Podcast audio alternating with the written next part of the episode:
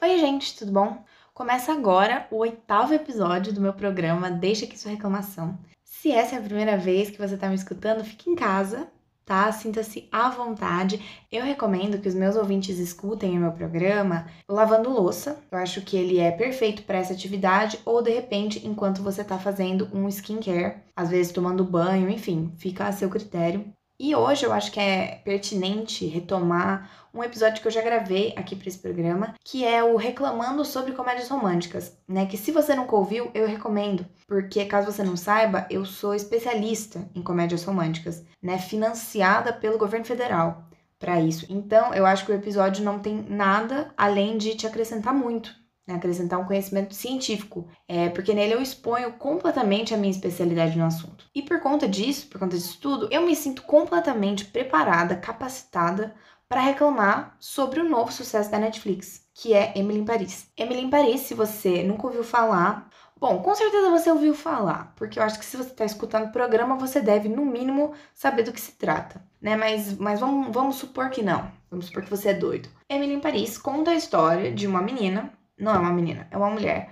Uma mulher que já deve estar quase nos seus 30 anos. É rica, né, obviamente, se aventurando numa cidade bonita e famosa, que no caso é Paris. A protagonista da série é a Lily Collins, quem criou a série foi o Darren Star, eu não sei porque que eu falei o nome dele desse jeito, que também é autor de Sex and the City, que é uma série muito icônica do final dos anos 90 até o começo dos anos 2000. E aí, olhando para todos esses elementos, você pensa, ah, uma fórmula perfeita. Só que esse é o ponto né? E esse foi o meu principal problema com a série. Eu não entendi a que veio essa série, eu não entendi qual é o objetivo de Emily em Paris. E eu vou explicar para vocês o porquê. Eu não consigo entender por que, que essa série tá fazendo tanto sucesso, porque ela não tem nada demais, né? Absolutamente nada demais. O enredo não é inovador, a gente já ouviu essa história um milhão de vezes. É praticamente um pré-requisito de filme de comédia romântica ter uma protagonista se aventurando numa cidade grande. Tipo assim, eu poderia passar horas mencionando histórias que têm exatamente essa premissa. Mas não tem problema, porque se você sabe usar o clichê em seu favor, ele dá certo. Clichê é clichê por um motivo, faz sucesso. Então daria pra, pra gente partir desse enredo. Só que você tem que ter alguma coisa para fazer o seu conteúdo se destacar em relação aos outros que são mais ou menos iguais. Quando você vai fazer uma série, os personagens são a parte mais importante, porque a gente vai passar dias da nossa vida com essas pessoas, né? Então a gente precisa criar algum tipo de vínculo com elas, seja um vínculo de identificação, seja um vínculo de ódio absoluto, seja um vínculo de, meu Deus, essa pessoa é muito engraçada, alguma coisa, alguma emoção essa pessoa precisa despertar na gente. E para isso tem dois caminhos possíveis. Você pode desenvolver umas personalidades mega complexas e tal, super bem desenvolvidas, ou você pode criar arquétipos, né? Tipo, explicando bem porcamente, seriam uns personagens definidos por uma característica principal, tipo a mulher fria, a mulher romântica, a mulher piranha. Olhando para a proposta de Emily em Paris, eu acho que faz mais sentido que ela fosse para essa segunda linha, né, de fazer uns personagens com características muito marcantes e muito quadradas. Mas a impressão que eu tive é que a série não assume completamente o caráter bobo que ela tem. E aí, para mim, é nisso que ela peca. O maior problema é a personagem da própria Emily, que não tem personalidade nenhuma. O que tudo bem, porque se eu fosse uma mulher rica e a minha empresa me transferisse para Paris, eu também abriria a mão da minha personalidade e viraria uma grande piranha. Né? Eu não teria problema com isso. Só que, falando sério, na verdade, não é interessante que as protagonistas desse tipo de conteúdo tenham uma personalidade mega complexa, porque você precisa fazer o público se identificar com elas. E se você dá características muito marcantes para elas, você perde essa garantia, né? Porque as pessoas são diferentes. Então, o ideal é que essa protagonista seja meio neutra, meio genérica, mas o elemento de identificação é essencial e o que garante esse elemento é algum problema universal. Em comédias românticas, esse problema geralmente é o quê? É o amor né? Esse é o problema que todos nós, né, de alguma forma ou de outra, enfrentamos na nossa vida. E Emily em Paris tenta ir um pouco por essa linha, só que eu não acho que ela faz um bom trabalho. E para explicar por que, que eu acho que ela não faz um bom trabalho, eu vou usar Sex and the City como exemplo, tá? Porque você tem todas essas coisas que eu falei muito bem trabalhadas e por isso que a série é tão icônica e virou referência para todas as séries e até uns filmes de comédia romântica que vieram depois dela. A história de Sex and the City foca em um grupo de quatro amigas que tem uma protagonista, que meio que narra a série pra gente e faz a gente se envolver um pouco com o que tá acontecendo. Uma das personagens é a Samantha, que representa essa mulher libertina, né? Representa o lado sexual da mulher e ela sempre garante o alívio cômico de todos os episódios, assim. As outras elas têm histórias um pouquinho mais dramáticas e tal, mas a Samantha tá sempre se envolvendo nas aventuras sexuais mais bizarras do grupo. Você tem a Charlotte, que é uma romântica cega e desesperada, ela é meio puritana, mas ela tá sempre pegando o homem também, né? Tá sempre se jogando para encontrar o amor verdadeiro, e ela tem um discurso bem ingênuo em relação a isso. E você tem a Miranda, que é uma mulher brava, uma mulher fria, uma mulher dura, que eventualmente se amolece né, com a chegada de um homem bonzinho, fofo e tal na vida dela. Então você tem essas três personagens que são muito distintas entre si, cada uma tem a própria coisa, né, a própria essência que possibilita uma evolução diferente para cada uma delas, e aí você tem a protagonista. A protagonista, como eu falei, ela não precisa ser tão marcada quanto as amigas porque o público inteiro tem que se identificar com essa protagonista. E a Carrie, ela tem um pouquinho de cada uma das amigas dela. Ela não é muito sexual, mas ela também não é muito puritana, ela acredita no amor, mas ela também não é cega por causa disso. Então existe um equilíbrio na Carrie e o que faz a Carrie ser uma mulher memorável não é exatamente a Carrie, mas o arco romântico que a Carrie tem. Todo mundo sabe que a Carrie logo no início da série se apaixona pelo Mr. Big, que é tipo um dos principais galãs da televisão, assim. Ele é um homem é, bem, como que eu falo? Tipo, emocionalmente indisponível. Sabe esses homens que você. Sabe esses homens que você passa uma vida inteira esperando ele falar que, ah, talvez eu goste de você? Então, é esse cara. Só que na mesma proporção que ele é insuportável, ele também é charmoso. Ou seja, né? O galã perfeito. E ele faz a Carrie se apaixonar perdidamente, né? Eles têm uma, uma relação que é muito aprofundada, a série dá muito destaque para essa relação. E como todo ser humano sabe o que é sofrer por amor, a Carrie atinge o público. Né? A Carrie consegue criar esse vínculo com o público que é tão fundamental para uma série como Sex and the City. E isso não acontece em Emily em Paris. As histórias de amor da Emily são absolutamente muito xoxas, né? Todas as histórias dela não tem nenhum vínculo muito marcante. Né? Qual que é o conflito da Emily? Não dá pra saber. A série dá várias potencialidades pra personagem dela, só que ela não explora efetivamente nenhuma. O que isso significa? A gente não vê ela sofrer realmente por, por estar tá em Paris. A série diz que ela tá sofrendo indo para Paris. Só que ela não tá sofrendo, né? Parece que a vida dela é, é um mar de rosas, porque a gente não vê ela realmente desesperada, passando por algum perrengue de verdade, ficando triste, ficando nervosa, achando que talvez ela deva ir embora para casa. A gente não vê esse conflito na Emily por ela estar num lugar onde ela não é aceita, né? Ela na verdade ela se infiltra rapidinho, ela tá sempre, ela tá sempre se sacudindo, sendo positiva, vendo o lado bom das coisas, e isso vai cansando um pouco, porque ninguém é assim na vida real. A gente também não vê ela explorando de verdade o lado sexual dela, o que para mim foi um grande problema da série, porque uma, um dos diferenciais de Sex and the City também era o fato de que as cenas sexuais eram bem explícitas, assim. E parece que aqui o criador teve um medo, né, do, do sexo, assim, a gente não vê realmente a Emily tendo um envolvimento sexual muito forte com ninguém. E ela só se relaciona com vários homens iguais, né? Os homens com quem ela se relaciona não são muito diferentes. E aí o que é pra gente acreditar? Que ela tá tendo esses vários casos amorosos, só que tem o vizinho dela, né? Que o vizinho dela supostamente é o grande amor dela, é o cara principal dela.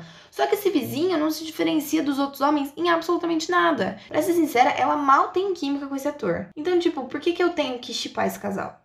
Né? Por que, que esse casal tem que ser o meu chip? Porque em Sex and the City, o Big tem um charme e um mistério que nenhum dos outros homens da série tem, e é por isso que a gente entende a intensidade do envolvimento dele com a Carrie. Só que aqui não tem intensidade. Não tem nenhuma intensidade. Quando ela tá pegando os outros caras, não parece que ela tá pensando no vizinho. Quando ela está com o vizinho, não parece que ela tá super envolvida na situação. Não dá para diferenciar o Lucas dos outros pares românticos dela, até por uma questão de aparência, que eu vou entrar um pouquinho mais tarde. Então não dá para entender como esse vínculo é forte ao ponto dela trair uma das únicas amigas dela na cidade e ao ponto dele trair a namorada que ele tem há anos. Né? Realmente não dá para entender como a Emily chegou e sacudiu a vida desse homem nesse nível. Porque a série não mostra isso pra gente. Por mais que ela diga que é pra gente acreditar nesse casal, isso não é mostrado por nenhum dos episódios. E isso, na verdade, só faz a gente se afastar da protagonista, né? Porque a namorada do menino é super boazinha, super legal e tal. E aí ela tá atraindo a menina, né? Por causa de um cara que, na verdade, é igual a todos os outros caras que ela pega. Então, tipo, Pega um dos outros caras, por que você tem que ficar com esse aí? Outra coisa que afasta a gente emocionalmente da protagonista é o fato dela ser muito rica. E, tipo, isso é ok. Isso pode ser trabalhado e ainda garantir uma identificação. Uma das possibilidades é a garota rica que sai do pedestal dela, né? Sai da vida super rica dela e chega numa cidade nova e vai se tornando mais gente como a gente que eu acho que não seria muito o caso aqui, porque aparentemente todas as pessoas com quem a Emily convive também são muito ricas. Então a série poderia ter ido por um outro lado, que é tipo assim, ostentar essa riqueza, né? E uma série que faz isso muito bem é Gossip Girl, que todos os personagens são podres de ricos e são, tipo, corrompidos completamente, não existe ética na série. E a gente, né, os meros mortais que estamos assistindo a série, a gente consegue compreender esses personagens porque a gente é totalmente imerso nesse mundo do glamour e da luxúria. E por falar em Gossip Girl, já que eu mencionei, é um outro exemplo de série que construiu muito bem os próprios personagens de um jeito que Emily deveria ter feito, inclusive pela questão da moda, né? A gente tinha três meninas principais em Gossip Girl, que eram a Blair, a Serena e a Jenny. E até hoje você lembra como as três se vestiam, porque elas tinham estilos muito próprios, muito marcados e combinavam com a fase da vida que elas estavam.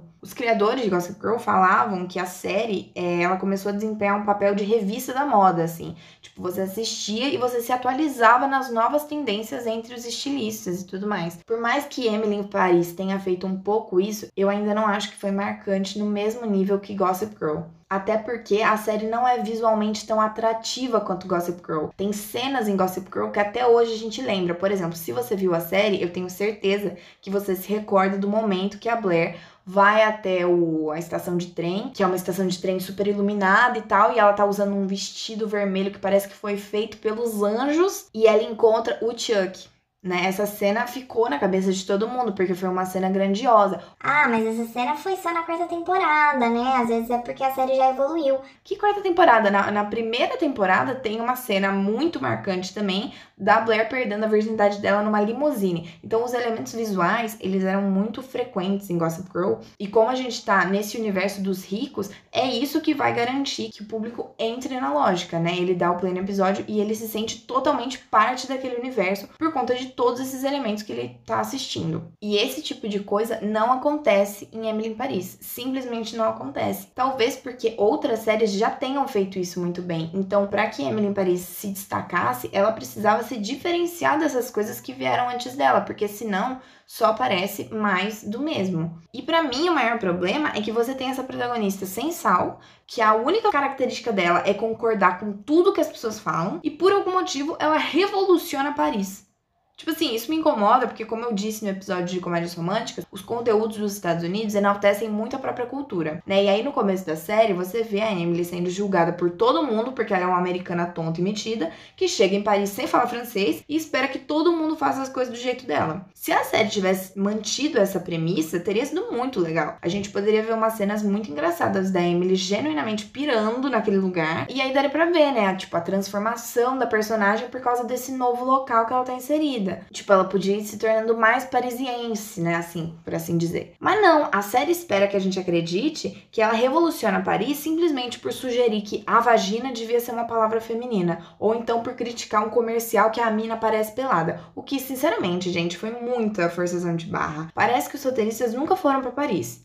Ah, você já foi para Paris, Nath? Não, mas eu não sou produtora de Emily em Paris. Se eu fosse, eu teria feito um estudo de campo para não ficar reproduzindo um monte de estereótipo que não tem nada a ver. E para falar a verdade, como eu nunca fui para Paris, eu sinceramente em alguns momentos me peguei acreditando nas informações que eles estavam me dando. E aí depois que eu terminei todos os episódios, eu percebi, nossa, realmente é uma visão muito estereotipada que todos os homens da França têm amantes e amam sexo e tudo mais. Aliás, lembrei de uma outra inconsistência que tem na personagem da Emily, que é o seguinte: ela é para ser essa menina americana super revolucionária e tudo mais, e o ponto de vista dela vai fazer com que as coisas funcionem de uma forma diferente ela é consciente dos problemas sociais, só que ela é assediada pelo chefe dela, e aí isso, ok, Tipo assim, é, não dá pra entender. É pra eu acreditar que essa mulher feminista recebe essas cantadas do chefe dela, que já trai a esposa, e aí tá traindo a amante com ela, né? Tá tentando trair a amante com ela. E aí ele fica mandando lingerie pro trabalho dela e ela não considera isso uma forma de assédio. Tipo, ela não inicia um movimento contra aquele cara, porque isso não faz o menor sentido. Ela parece gostar dessa, dessa movimentação dele, o que é muito contraditório para a própria ideia que a série quer passar pra gente de que essa menina é super woohoo, sou feminista, me Too, movimento das mulheres. E aí foi principalmente isso que me incomodou, né? Essa tentativa de, ah, olha como essa garota é consciente, mas na verdade não é consciente. E essa coisa de nos primeiros episódios eles falarem, ah, americanos são escrotos, os americanos vão para outro país e eles nem aprendem a falar a língua daquele país. Só que aí depois de um tempo, a, a própria série faz os franceses falarem inglês entre eles. Ou seja, era melhor você não fazer a crítica, porque ainda pior você se criticar, você reconhecer que esse comportamento é babaca e aí você continuar fazendo isso. E isso me leva a um outro ponto que me incomodou muito na série, que é a falta de representatividade. Assim, sem querer parecer militante chata, né? Só que apesar de tudo, a Netflix vem tentando incluir outras vivências nos seus filmes, principalmente coisas de comédia romântica, porque uma das coisas que fez com que as comédias românticas saíssem um pouco do gosto popular era o fato de sempre todas as personagens do filme serem brancas e heterossexuais, todas, sempre, né? E a Netflix reconhece isso hoje em dia. A Netflix ela, ela tem uma série de conteúdos que fogem um pouquinho dessa lógica. Emily em Paris não só tem uma protagonista branca totalmente dentro dos padrões, mas todos os homens por quem ela se interessa são brancos e iguais. E por isso que eu tive uma dificuldade de, de gostar do mocinho que era para eu gostar, porque para mim ele era igual todos os outros caras que ela pega, né? Porque três dos caras que ela pega são loiro de olho claro, ou seja, é para eu é para eu gostar dele, mas ele nem é diferente desse outro que ela pegou no outro episódio. Ela tem uma amiga chinesa que só tá lá para falar mal da China, o que é muito conveniente para narrativa patriota dos Estados Unidos, né? E tem um personagem que é preto e gay, que eu imagino, né, estúdio falando assim: "Ah, faz ele ser preto e gay, que aí a gente já mata dois coelhos com uma cajadada só, não precisa pensar numa outra forma de representatividade". Ai, mas é para ser um conteúdo bobinho e leve. Esse é o ponto. Eu amo conteúdo bobinho e leve, e eu tô avaliando a série em comparação com outros conteúdos bobinhos e leves. Por exemplo, que eu já falei bastante aqui, Sex and the City e Gossip Girl são duas séries que funcionaram muito e que se tornaram essas grandes referências para as gerações que vieram depois, exatamente porque elas compreenderam o seu próprio momento. Na época de Sex and the City, a gente não tinha muitas séries com protagonismo feminino, por isso que é tão legal ter uma série que foca num grupo de quatro amigas, né? Mesmo que sejam mulheres ricas e fúteis. Na verdade, eu acho que até o fato delas serem mulheres ricas e fúteis só aumenta o entretenimento que a série proporciona pra gente. Gossip Girl revolucionou todas as séries adolescentes. Antes dela não tinha nenhuma série com aquele nível de construção imagética assim, e realmente com um figurino que era de cair o queixo, sabe? Tipo, influenciava todas as adolescentes da época. Vamos pegar, tipo, mais recentemente, produções originais da Netflix. A gente tem para Todos os Garotos que Já Amei, que é um filme de comédia romântica, não tem como ser mais clichê do que aquele filme, só que ele usa todas as fórmulas da comédia romântica em seu favor. Foi um dos primeiros filmes que, tipo, construiu muito bem a estética da geração Z e ele tem uma identidade visual marcante. E é claro, ele traz uma refrescada que é uma protagonista de origem coreana, o que diferencia ele de alguma forma das comédias românticas mais clássicas que a gente assistia. Alguém Especial já é uma comédia romântica para uma faixa etária um pouquinho maior, mas faz mais ou menos o mesmo processo. Tem um elenco diversificado, tem casal LGBT, tem dinâmicas diferentes e é justamente essa representatividade que faz com que a gente goste do filme, porque é uma forma da gente ver outras possibilidades para esse tipo de conteúdo que sempre foi tão marcado. Então esses são dois exemplos de comédias românticas que se mantiveram na fórmula, mas que deram muito certo na minha opinião. E em 2020 eu acho impossível é, ignorar dois exemplos de séries da Netflix também que foram lançadas e que para mim não receberam o enaltecimento que mereciam, que é Eu Nunca e Julius Fantasmas. Eu sei que eu já falei de Julius Fantasmas para todas as pessoas que eu conheço, e talvez vocês não aguentem mais, mas é que de verdade, assim, por mais que sejam dois conteúdos para um público mais jovem e tudo mais, são dois exemplos de série que mudaram totalmente os parâmetros desses dois conteúdos, porque Eu Nunca é uma série que praticamente não tem personagens brancos no elenco, o que é muito diferente para uma história adolescente bobinha. Assim, é uma coisa que a gente não costuma ver. E não só isso, mas o humor da série é muito inteligente. E os conflitos da protagonista são muito bem trabalhados ao longo dos episódios. Ela realmente faz com que a gente se identifique com ela, se identifique com a dor dela. E ela tem amigas que são muito legais, assim, ela tem uma família muito legal. Então você tem personagens que ficam na sua cabeça depois que você assiste. E Julius Fantasmas, gente, sinceramente, assim, não tenho como mais dizer para vocês o quanto vocês deviam assistir essa série porque ela tem uma protagonista latina, negra, ela tem uma melhor amiga negra, ela tem uma banda de fantasmas na casa dela, que tem um personagem gay, que namora outro gay, e tem um vilão gay, e tipo, é uma série simplesmente assim, eu não sei dizer para vocês o tanto que essa série é incrível. E se é para procurar conteúdo bobinho, eu prefiro que seja um conteúdo dirigido pelo diretor de High School Musical e com um monte de música legal e com um monte de menino fofo, do que assistir uma porra de Emily em Paris que só tem um monte de homem chato e que por algum motivo ela continua ficando com eles. Então, basicamente, a minha conclusão é a seguinte: Emily em Paris parece totalmente desconectada do próprio momento que a gente tá vivendo. A gente já viu tudo que essa série fez. A gente já viu isso e a gente já viu isso feito de uma forma muito melhor. Por isso que para mim, né, foi tão frustrante ver que ela tá fazendo sucesso, ela não sai do top 10 da Netflix, quando tem muitos outros conteúdos que também foram lançados esse ano que mereciam muito mais visibilidade. E aí agora eu não posso deixar de vender meu peixe, né? Caso tenha alguém da Netflix aí me escutando, eu tenho algumas sugestões para melhorar a Emily em Paris. E se você gostar de alguma, por favor, me ligue para você me contratar como roteirista da equipe de vocês. Sugestões. Primeira, ninguém merece mais filme em Paris. Pelo amor de Deus. Né, no caso série. Faz uma coisa diferente, tipo Emily em Barão Geraldo. Eu vou dar uma ideia aqui para vocês que se vocês quiserem usar, pode usar, só deixa ali citado o meu nome, caso vocês não queiram me contratar. Tá, eu vou explicar para vocês como poderia funcionar Emily em Barão Geraldo. A Emily é essa menina rica, metida, que vai pra Barão Geraldo. Ela vai viver em Barão Geraldo. E aí o que acontece? Ela vai numa festinha, ela vai numa festinha e tal, e ela conhece um sujeito, né, com quem ela transa. Né? Ela, ela, ela tá pegando o cara lá na festa e tal, e ela resolve que eles vão transar eles vão pra kitnet dele, né? Que é num, num prédio de kitnets. Aí dá uma semana, ela pega outro cara, né? Ela pega outro cara e eles estão ficando também e tal, dananã, e ela resolve ir pra kitnet dele. Só que quando ela chega lá, é exatamente o mesmo prédio do cara que ela transou semana passada. E aí um vizinho reconhece ela e fala: Meu Deus, essa menina está aqui de novo com outro cara. Isso seria uma história interessante de ter em Emily em Paris e que não teve. Por quê? Porque não tem kitnet em Paris, né? Mas tem kitnet em Barão Geraldo. E Barão Geraldo é um ovo. Então, assim, fica a dica de uma história que nunca aconteceu na realidade.